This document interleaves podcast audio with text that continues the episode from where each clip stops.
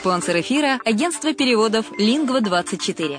Мы поможем вам осуществить качественный перевод с учетом лингвистических и культурных различий между языками. Наши профессионалы окажут самый широкий спектр услуг. Перевод любых европейских языков на языки СНГ и наоборот. Перевод с китайского языка, устный перевод, выполнение проектов под ключ, многоязычные сайты, инструкции к технике и оборудованию, графическая верстка, копирайтинг, контроль качества – Перевод максимально приближенный по смыслу к оригиналу. Лингва24. Соединяя ЕС с СНГ. Наш адрес в интернете lingva24.net. Почему граждане стран СНГ покупают недвижимость в Болгарии?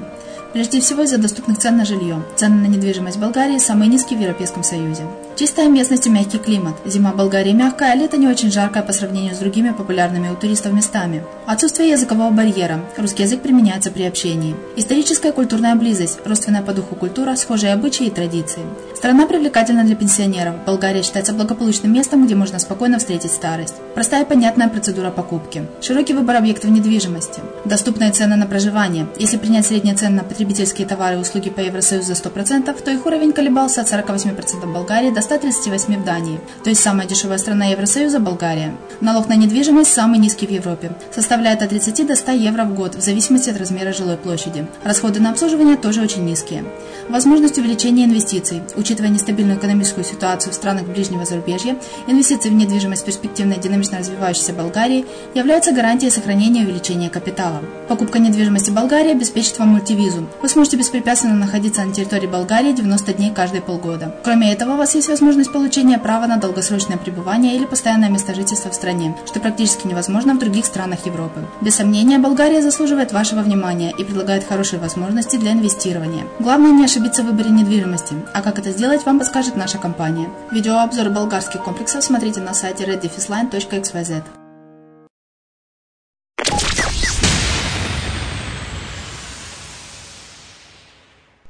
Приветствую вас! В эфире программа «Мариуполь онлайн» на радио «Азовская столица». И с вами я, Майя Вишневская.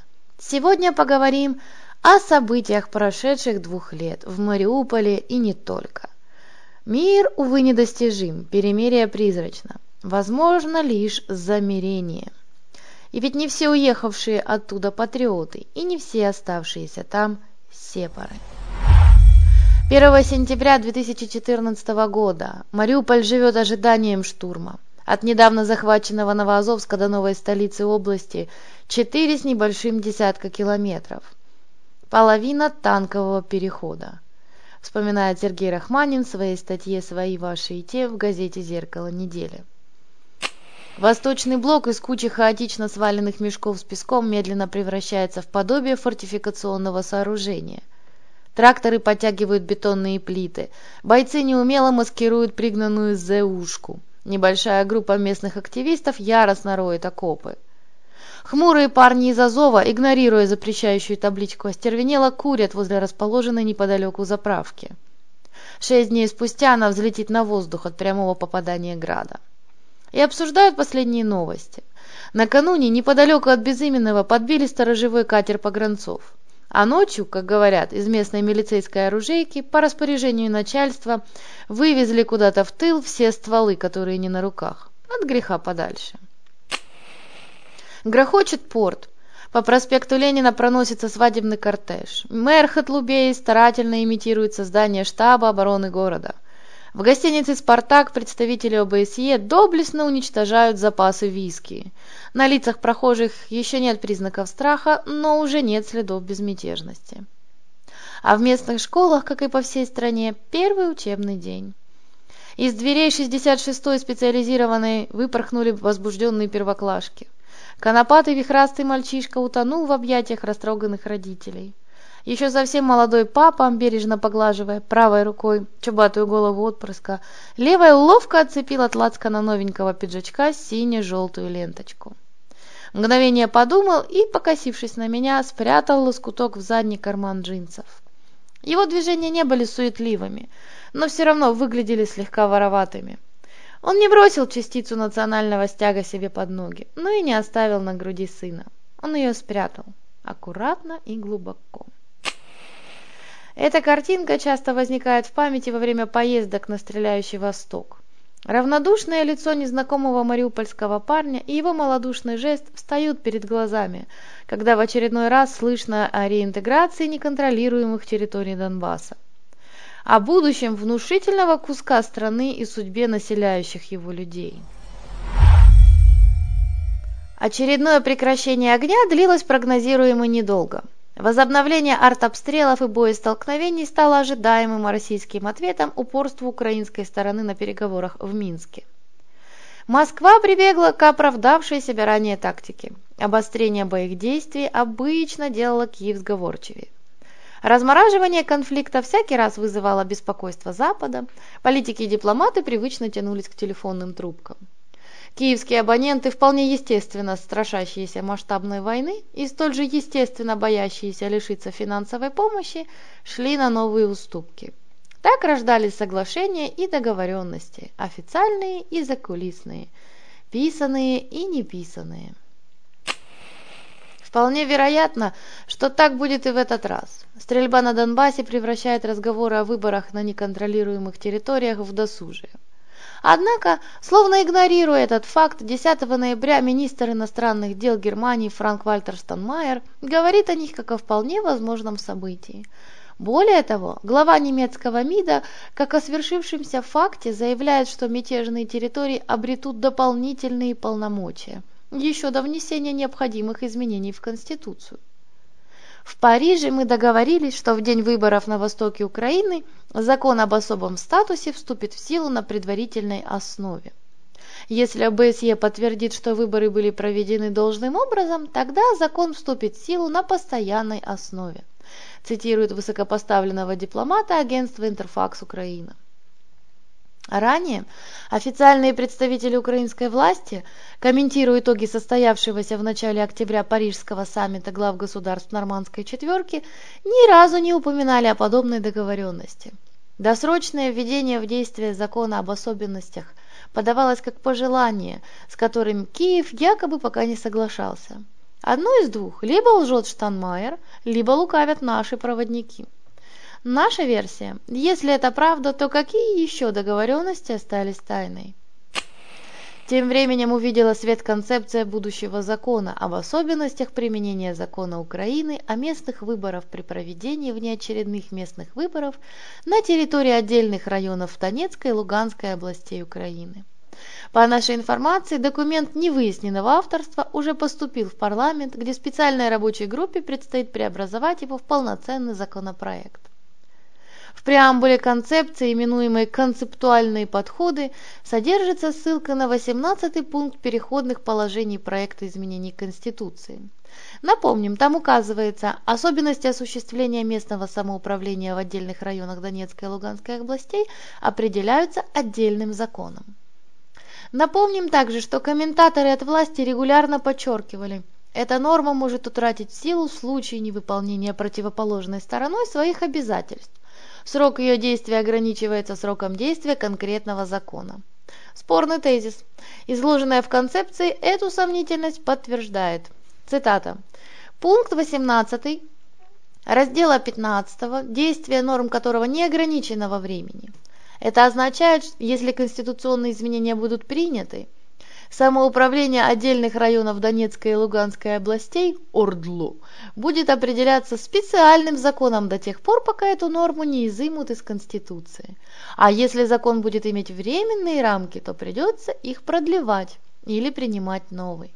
Разумеется, концепция еще не закон, а закон не конституция. Но где гарантия, что неограниченное действие специального закона не является еще одной неофициальной договоренностью, достигнутой в Париже, Берлине, Минске, etc.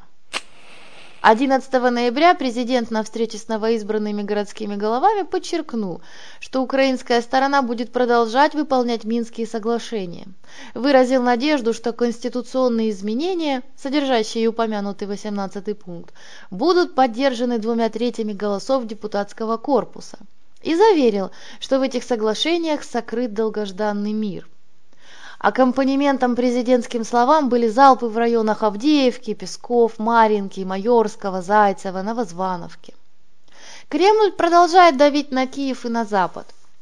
Его эмиссары из ДНР и ЛНР на переговорах в Минске продолжают настаивать на собственных правилах проведения будущих выборов – требуя ограничений пассивного и активного права для части временно перемещенных лиц, запрета на участие в выборах ряда общенациональных партий, избирательного доступа СМИ, преференций в процессе формирования избирательных комиссий и немедленной амнистии для боевиков.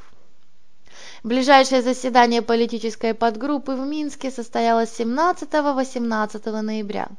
Оно отчасти показало, насколько эффективными кажутся силовые упражнения Путина и телефонные увещевания западных дипломатов, политиков и чиновников.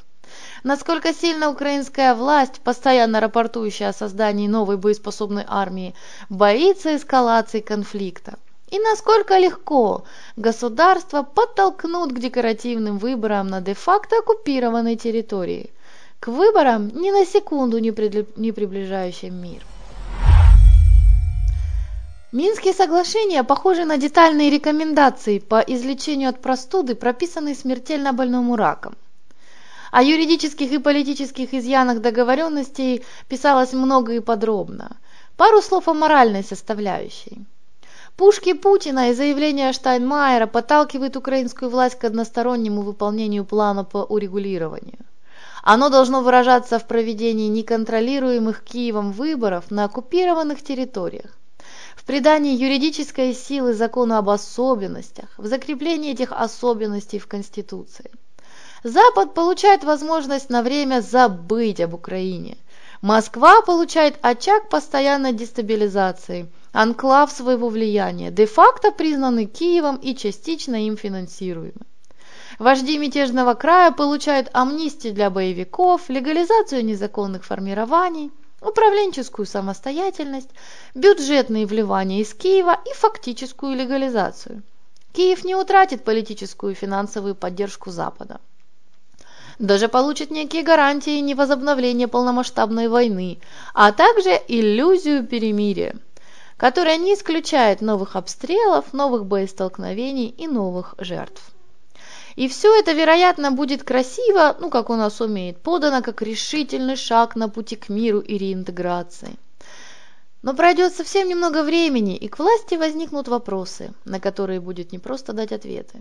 Люди, жертвующие свои сбережения на нужды раненых, сирот, переселенцев и армии, вправе будут спросить, от чего часть их налогов будет уходить в фактическое распоряжение тех, кто так и не понес наказание за развязывание войны. Родственники погибших вправе будут спросить, почему убийцы их отцов, мужей и сыновей не в тюрьме. Те, кому придут похоронки уже после провозглашения мира, они, увы, будут приходить. Почему в их дом все равно стучится смерть? Голосовавшие за президента мира вправе спросить, почему мир так и не наступил сражавшиеся за территориальную целостность, вправе спросить, почему наша граница до сих пор не наша, а наша она станет еще не скоро. Живущие на оккупированных территориях и надеявшиеся на возвращение украинской власти вправе спросить, почему она так и не вернулась. А она туда вернется не скоро. Война притихнет, но не уйдет. Никто не пустит украинскую власть на оккупированный Восток добром, а силой брать она его не готова. Обсуждать, оправдан ли силовой вариант, насколько он гуманен и реалистичен, есть ли у государства подобный ресурс, не имеет смысла. Нынешняя власть подобный вариант не рассматривает. Это очевидно, и это необходимо принимать как данность.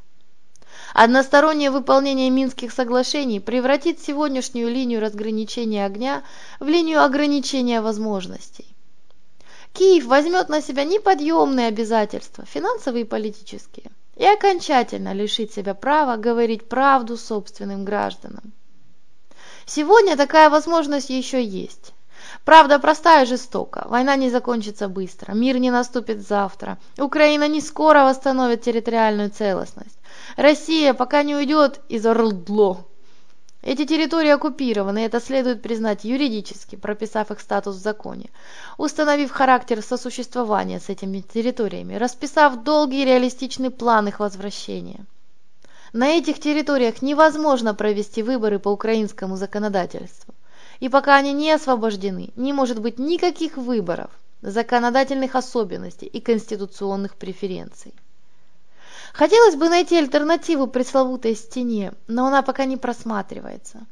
Украина будет готова идти по самым жестким сценариям, вплоть до сценариев стены, где сепаратисты и Кремль останутся наедине друг с другом.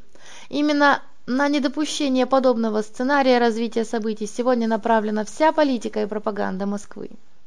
Эти слова принадлежат не записному истерику, а одному из самых прагматичных отечественных политиков – это цитата из статьи главы Института стратегических исследований Владимира Горбулина, опубликованной на ZNUA в августе этого года. Заметим, что Горбулин – активный участник так называемого Минского процесса, и кому как не ему знать, чего боится противная сторона, и на что не должна идти сторона наша. Вопрос не только в том, будет ли готова Украина идти по самым жестким сценариям, или Владимир Павлович переоценивает жесткость нашей власти. Вопрос в том, готова ли Украина реализовать сценарий, если она на него все же решится. По ту сторону стены. В наших краях нет другой работы, просто нет. В соседних районах где-то шахта трепыхается, где-то заводик какой, где-то фермеры какие-то. А тут единственный заработок – контрабанда. Одни перевозят, другие сопровождают, третьи берут на хранение. Кто с военными договаривается, кто с той стороной, кто охраняет, кто машины чинит, кто проводником работает, кто сотню на этом имеет, кто десятки тысяч. С этого живут. Крыши латают, еду покупают. Обе стороны нуля. У них такая же история. Сегодня контрабас чуть ли не единственный реальный сектор экономики, если не во всем Донбассе, то в отдельных районах точно. Я уже не говорю о том, сколько народу с этого кормится наверху. И в Киеве, и в Донецке, и в Луганске. Лично я за Украину, но пока другой работы Украина этим людям не дала. Не верю, что это можно прекратить, но если кислород перекроют, надо что-то предложить взамен, иначе точно будут стрелять. Приведенный монолог – откровение одного местного самоуправленца из Луганской области, с которым общались еще летом. Правдивость его слов неоднократно подтверждалась рассказами других людей, местных жителей и военных. Многие подчеркивали масштабы незаконного товарооборота и фактическую безальтернативность подобного промысла. Если власть в самом деле стремится выиграть эту войну, ей придется понять, с кем, с чем, за кого и за что она воюет. Задаться вопросом, почему люди, готовые отжать, отдать жизнь за страну, часто не верят в способность государства запретить ту же контрабанду.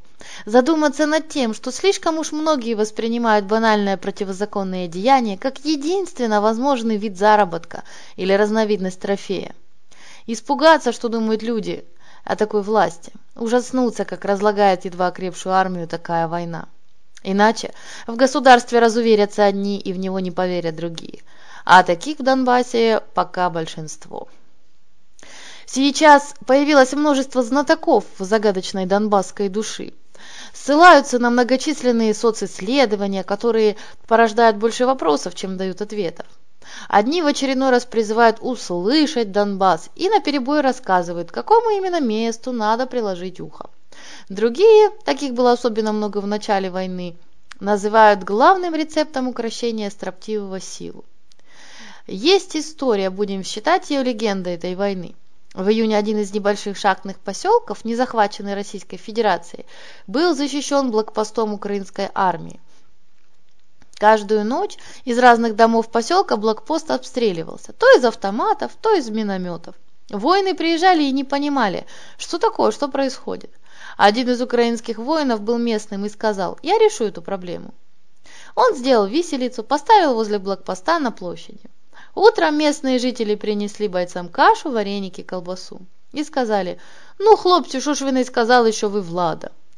Тот из местных спросил, показывая на виселицу. «Ребята, убирать будем?» Они посовещались и сказали, «Не, хай постоить, а то забалуємо». Так вот, сначала виселица, а потом школа. Вот так сюда может прийти чужой бог. Это история от писателя, профессора, доктора наук уроженки Донецка Елены Стяжкиной. Больше решительности, больше воли. Политика политикой, но ментальность Донбасса воспринимает только твердость и решительность. А если еще проще, народ Донбасса понимает только силу, как бы грубо и цинично это ни звучало. Толерантность здесь не в почете. Давайте смотреть правде в глаза. Янукович раком ставил этот Донбасс, здесь люди к этому привыкли. Эта инструкция от простого, как автомат Калашникова, уроженца Константиновки, бывшего командира Добробата Артемовск, а ныне депутата Верховной Рады Константина Матейченко, рассказана им «Украинской правде» еще в прошлом году.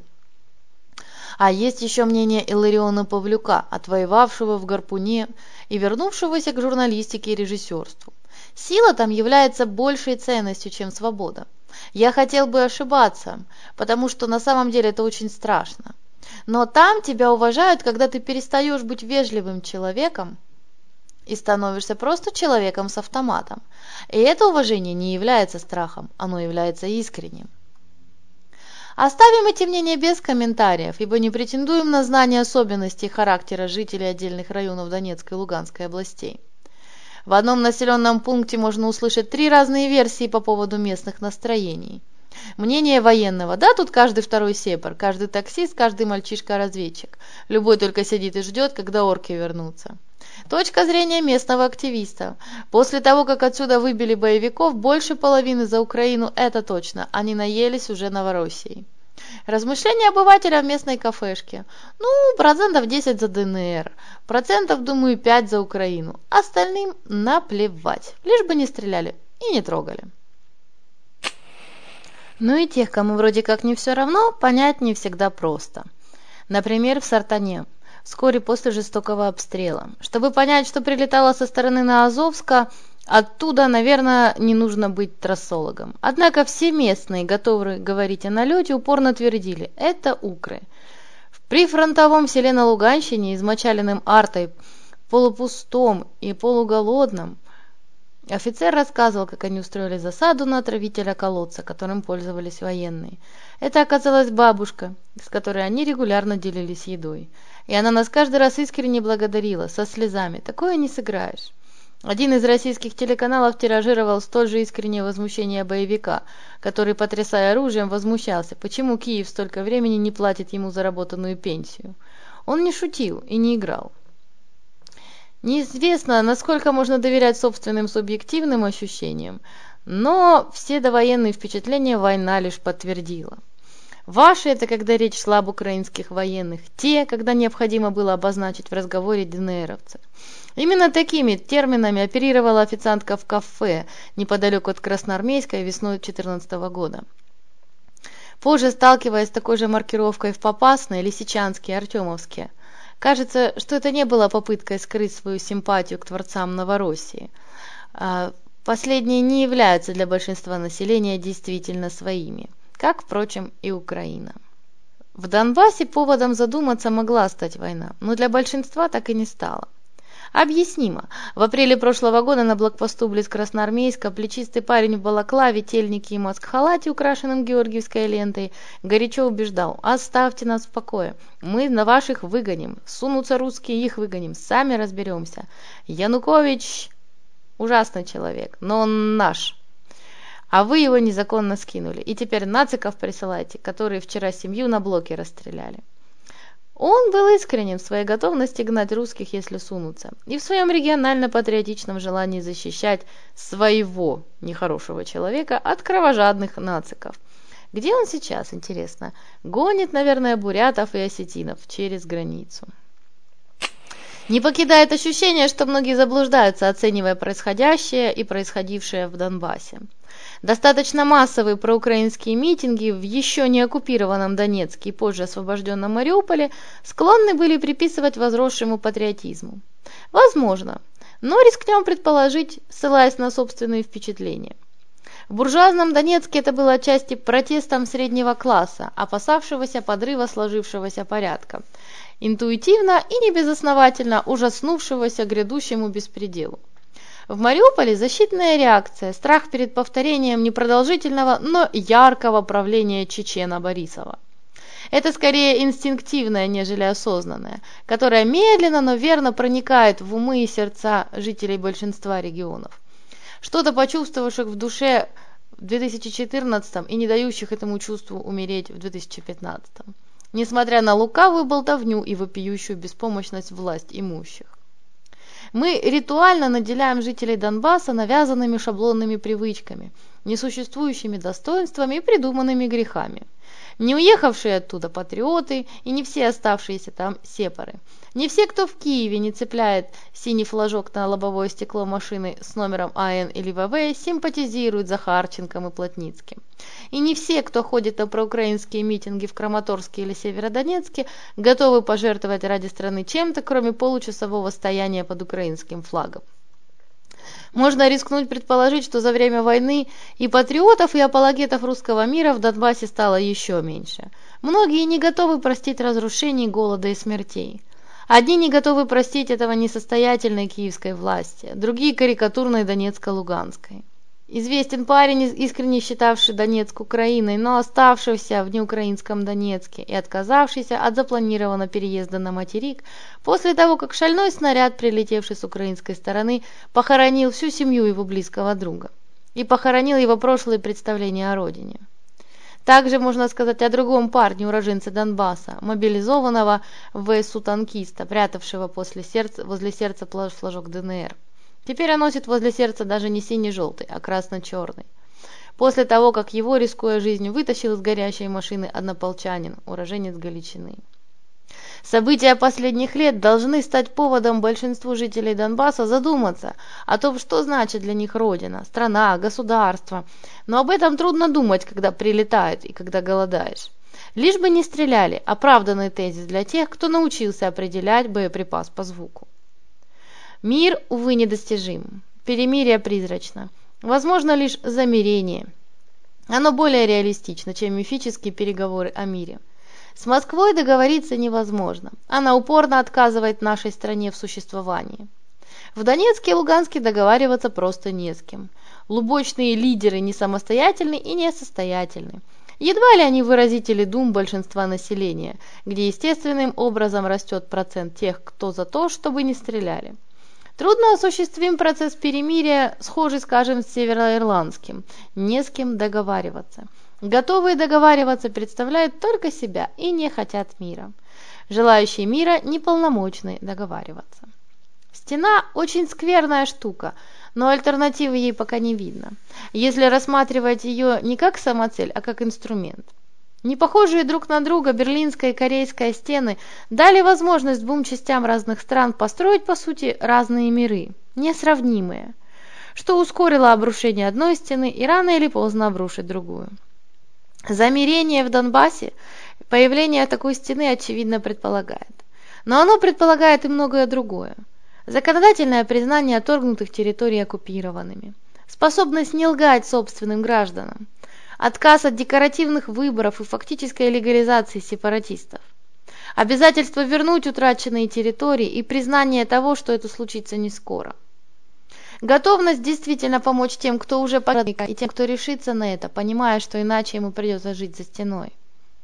Честное признание того, что государство объективно не может содержать тех, кто живет на территории, этим государством неконтролируемой реализацию эффективной программы создания рабочих мест на освобожденных территориях, реализацию действенной программы адаптации внутренне перемещенных лиц, жестокую немедленную борьбу с контрабандой, прекращение заигрываний с теми, кто разжигал сепаратизм, построение стены, а не тына, через который будут сновать ДРГ, контрабандисты, провокаторы и просачиваться зараза сепаратизма, обеспечение эффективной безопасности линии разделения, выстраивание точной дипломатической линии поведения, разработку реалистичного плана постепенного возвращения оккупированных территорий. И, наконец, запуск долгожданных реформ, без которых все вышеописанное просто невозможно. Трудно, безусловно, но альтернативы, похоже, нет. Жестоко, да, но именно об этом нужно говорить, вопреки обывательскому желанию отвлекаться на Тетерука с Кужель и Соболева с Маричкой. Государство по разным причинам не смогло обеспечить выполнение задачи по сохранению целостности страны. Минский план в существующем виде ведет к дальнейшему ее разрушению. Родину не выбирают, но честная власть должна предоставить той части страны, которая по разным причинам не задумывалась о понятии «отчизна», шанс о ней подумать. Предоставить право выбора места проживания. Жестокий, но, наверное, необходимый шаг без которого одна часть населения не сможет найти своих между вашими и теми. без которого другая часть населения, прячущая флажок определенного цвета в заднем кармане, возможно, так и не испытает потребности носить его возле сердца. Это ведь война не за территории, а за людей, правда? Это ведь война, правда? И она не завершена? У меня все. С вами была Майя Вишневская на радио «Азовская столица». Услышимся. Yeah.